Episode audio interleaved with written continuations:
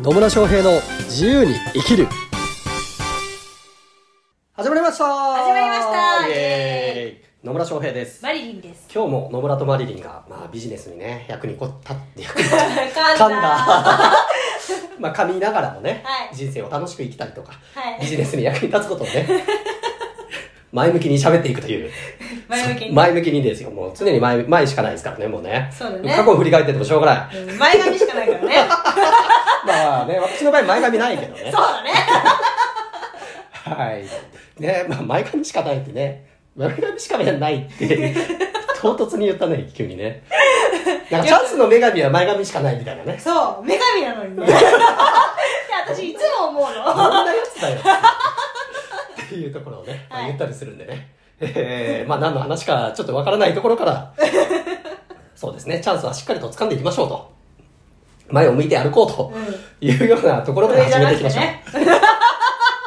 そうだね。はい。はい。というところで。という こと、ところで。というところで本題に入っていこうかなと思うんですけど、はいはいで、今日の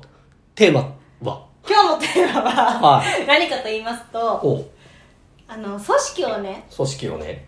まとめるときに、うん、指示を出すと思うんですよ。指示を出す。うん、まあそうですね。まあ、これをやってくれはいとはいか。はだけど、それをね、なかなかやってくれないんですよ。いっはい。てで、言う人がいてね。はそのじゃあ指示したことをやってくれない人に対してどうやって指示をしたらやってくれるのかなと思って野村さんにねそれを聞こうと思ってこのテーマにしましたい。なるほど。はいつまり、つまり指示したことをやってくれるあえっとねあれなんだよ話話して人を動かしたい話して人を動かしたい。人を動かしたい、うああ、なるほどね。んなるほどね。うんまあ指示したことをやってくれるとか、こっちが伝えたことを、それを実践してくれるとかっていう風にするにはどうしたらいいかっていう話。そう そうですあそういうことね、はいそうね指示したことねまあそのちなみにその悩まれてる方っていうのは、まあ、そういう会社の経営者さんみたいな感じの人とかそうですね会社の経営者さんとかあとは、えっと、看護師官の中でもあるんですけなあど なるほどね先輩が後輩に教はえいるはいじゃないですかはそれをねやってくれないんだよって愚痴をねい愚痴をね裏に言ってん の裏で言ってるのね裏でねなるほどねまあねそういうことはありますよね多分いろんな人に当てはまると思いますそうですね、まあ、はい指示したことをやってくれないってね、まあ私もね、えっと、会社員時代多分上から指示されたことあんま言ってなかったんですからおいねえまあねまあもちろんや、ね、指示したことやってくれる人もいればやってくれない人もいてで組織ってなってくるといろんな人がいるわけじゃないですうんか、うんその本当に指示したら、えっと、1言ったら10やってくれる人も中にはいたりとかいま、すねまあレアだレアだけどね、うんうんだし、えっとまあ、10を言って8ぐらいやってくれる人とかっていう、まあ、いろんな人がいるわけですよ、で、えっとまあ、指示したことをやってくれないとした時にその人うんとなんてそうやってくれない人がダメだっていうふうに思ってもしょうがなくてうんその人たちがどうやったらあの動きやすくなるのかなっていうことをね、うん考えていく必要性があるわけありますねですよはいで、えっ、と、まあ、いろんなパターンがあるので、うんえーこうね、その方々がどうなのかは具体的には分かんないんですけど、うんまあ、よくありがちなのが、指示が不明確っていうのがありますあります ありねますね。指示がそもそも不明確だから、言われた方は何やっていいかよく分かんないとか、やってるつもりなんだけど、うんその要は支持する人がの頭の中ではこうだって思い込んでるものがうんちゃんと伝わってないっていうケースはよくあるんですようんね。ありますねねあのこれやっといてって言われてもそのこれをやっといやっといてっていう。いうだけだと具体的にどこまでどうやっていいのかわからないとかあと手順が不明確とかねうんうんいうのは結構ありがちなんですよね。なので、こうね、本当ざっくりした指示だと、うんそれって解釈の余地がいっぱいできるわけじゃないですか。うんそうなってくると、その解釈の仕方っていうのは受け取った側、要は指示を受けた側の解釈によっていくらでも変容されてしまうので、うんうんえっと、指示した側と指示された側のその解釈の違いで結果が出てこないっていうことはよくあるんですよね。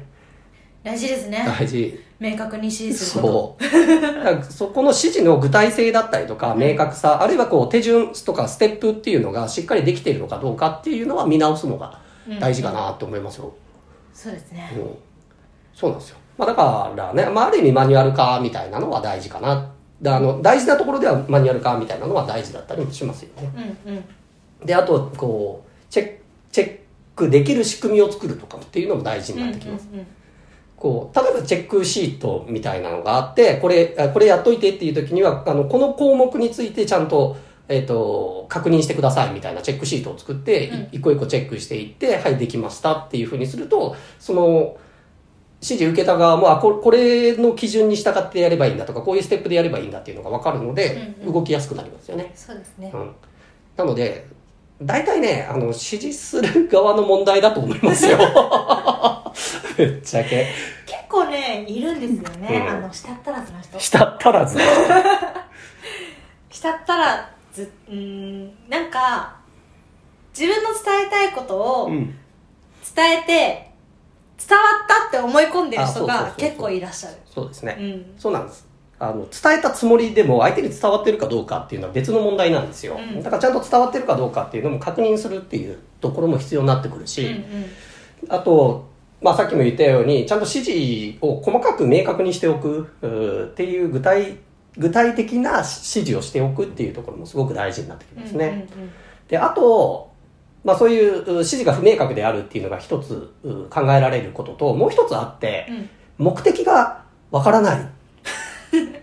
目的が目的その指示されたことに対して、うんな何のためにこれやんのって思ったら、うんうん人あんまやんないんですようん、うんね、いや何でもいいからやっとけって言われても人間ってねあの何のためにやってるかっていうのが理解できてなかったら、うんやっぱり行動をなかなか移さないっていうのはあるんですよねそうですねそうだからあこういう目的があるからこれをやってくださいっていうふうにちゃんと言えてないっていうケースも結構あります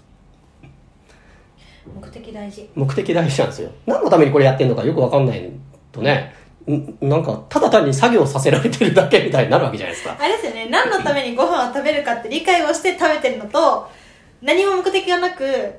ただ食べてるのとって感じですよね その例えはよくわかんないですけど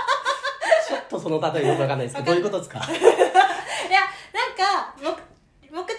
食べる人ってその健康になりたいとかお腹をいっぱいにしたいとかうんうんうんってあるじゃないですか、うん目的がなく食べる人ってあの要は結構なんだろう肥満体験が多いかな肥満体型が多いからあそうなのねであ勝手に私の偏見で すはいまあまあねそうそうかまあ目的大事なんですようん何のためにまあそうねだから食事で言うと何のために食べるかっていうところで楽しむために食べるだったら別に楽しめるし、うんうんえーまあ、健康のためにこういうものを食べようっていうふうな目的を持ってるんだったらそういうものを選ぶようになっていったりしますよね。うんなりますねそうなので、まあ、何のために、えー、とその、まあ、作業だったりとか指示したことをやってほしいのかっていうことその目的をちゃんと伝えてあげるっていうのはすごい大事なんですよね。うんうんで、この目的が伝わらないまま、ただ単にこの作業をやってくださいだと、そこでね、ズレが生じるケースが結構あります。ね そうそうそうそう。作業してもらうことが目的なのではなくて、作業してもらった結果、何か、何かが出てくるわけですよ。うんその成果のが目的なわけですよね。うんその目的が、でまあ、要はゴールがわからないまま、うんとりあえず、あの、お前歩けみたいな。苦痛だわ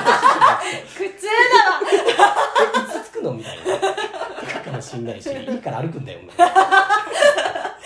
ええみたいなそう、わかんないけど、いきなりもうね、とりあえずいいから、まあ、いいから、あなたはただこの山を登りなさいって、7日間かけて登って降りてくださいってさっき言リマンジャロじゃな いからわれたら、ね、言われたらきついよ。 確かにキリマンジャロ、あの、そこの頂上5895メーターに登るんだっていう目的が出てくるから、 あの指示にも従うわけですよ。うんで、そこで高山、高、あの、高地になっていくと水をたくさん飲まないと高山病の危険性があるので、しっかりと水を飲みましょうとかって言われたら、うんやっぱ飲もうと思うわけですよね。そうで すそうだねからゴールが分かってないとか目的が分かってない状態でうんただ単にこれをやっとけって言われるとなかなかこう人間ね動きづらいっていうのあるんですよね。ありますうね、ん、で目的が明確だったらもしかするとですよその指示されたことじゃない行動を取った方が早いっていう場合もあったりはうんするわけですよ。うんでそうすると,、うん、とその例えば指示された側がその目的をちゃんと理解してるんだったらあこれはこうじゃなくてこういうやり方もあるんじゃないですかとかっていう提案をしてくれる可能性だってあるわけですよね。うんうんまあ、なのでなんかう上からトップダウンでこれをやりなさいっていう組織よりもちゃんとお互いのコミュニケーションが取れてる組織の方が結局強いっていうことになるんですよね、うん柔軟性が出てくるからなのでね指示したことをやってくれないって言うけどそれを相手のせいにするんじゃなくてじゃあどういう組織にしたらとかどういうコミュニケーションを取れば相手がこっちが言ったことをやってくれるのかっていう観点でこうコミュニケーションの取り方だったりとか、まあ、指示の仕方うんうん、で目的を伝えたりとか目的を伝えた上でどういう手順なのかうんどういう項目を確認しなきゃいけないのかっていう明確な指示をしていくっていうのが大事だと思いますよ。ですねはいはいそうなんです。なんかね、人のせいにしててもね、変わんないんですよ。わかんないっすよ変わんないですよ。どっちかっていうと、この、ね、仕組みだったりとか、その関係性だったりとかね、うんっていうところの方を変えることがおすすめですね。うんはい。なんで、ね、あの、人間本当コミュニケーション大事です。 ね、本当ですよ本当ですよね。うんコミュニケーションが大事なんです。うんで言言ったら言いっぱなしじゃなくてねちゃんとお互いに、えーコミュニケーションなんでお互い双方向性があるわけなのでキャッチボールねそうそうそう。それで、ちゃんとこういう目的があって、これをやってほしいんだよ。で、そのための手順はこうなんだよっていうことを言った上で、相手がそれをちゃんと受け取ってくれてるのかっていうことも確認して、うんで、えーっていうのを伝えればあ、行動してもらいやすくなる。っていうことになるので、うんまあぜひですね、その観点で、指示とかね、あの、お願いとかをしていってもらえればなと思います。はいてな感じで大丈夫でしょうか。大丈夫ですはい。というわけで、ねえー今日も最後までお聞きいただきありがとうございあまりがすとう。ございます。またあ取り上げてもらいたいテーマとかね、ありましたら、質問、疑問などありましたらコメント、メッセージいただければと思います。はい。それでは、また次回お会いしましょう。さよなさよなら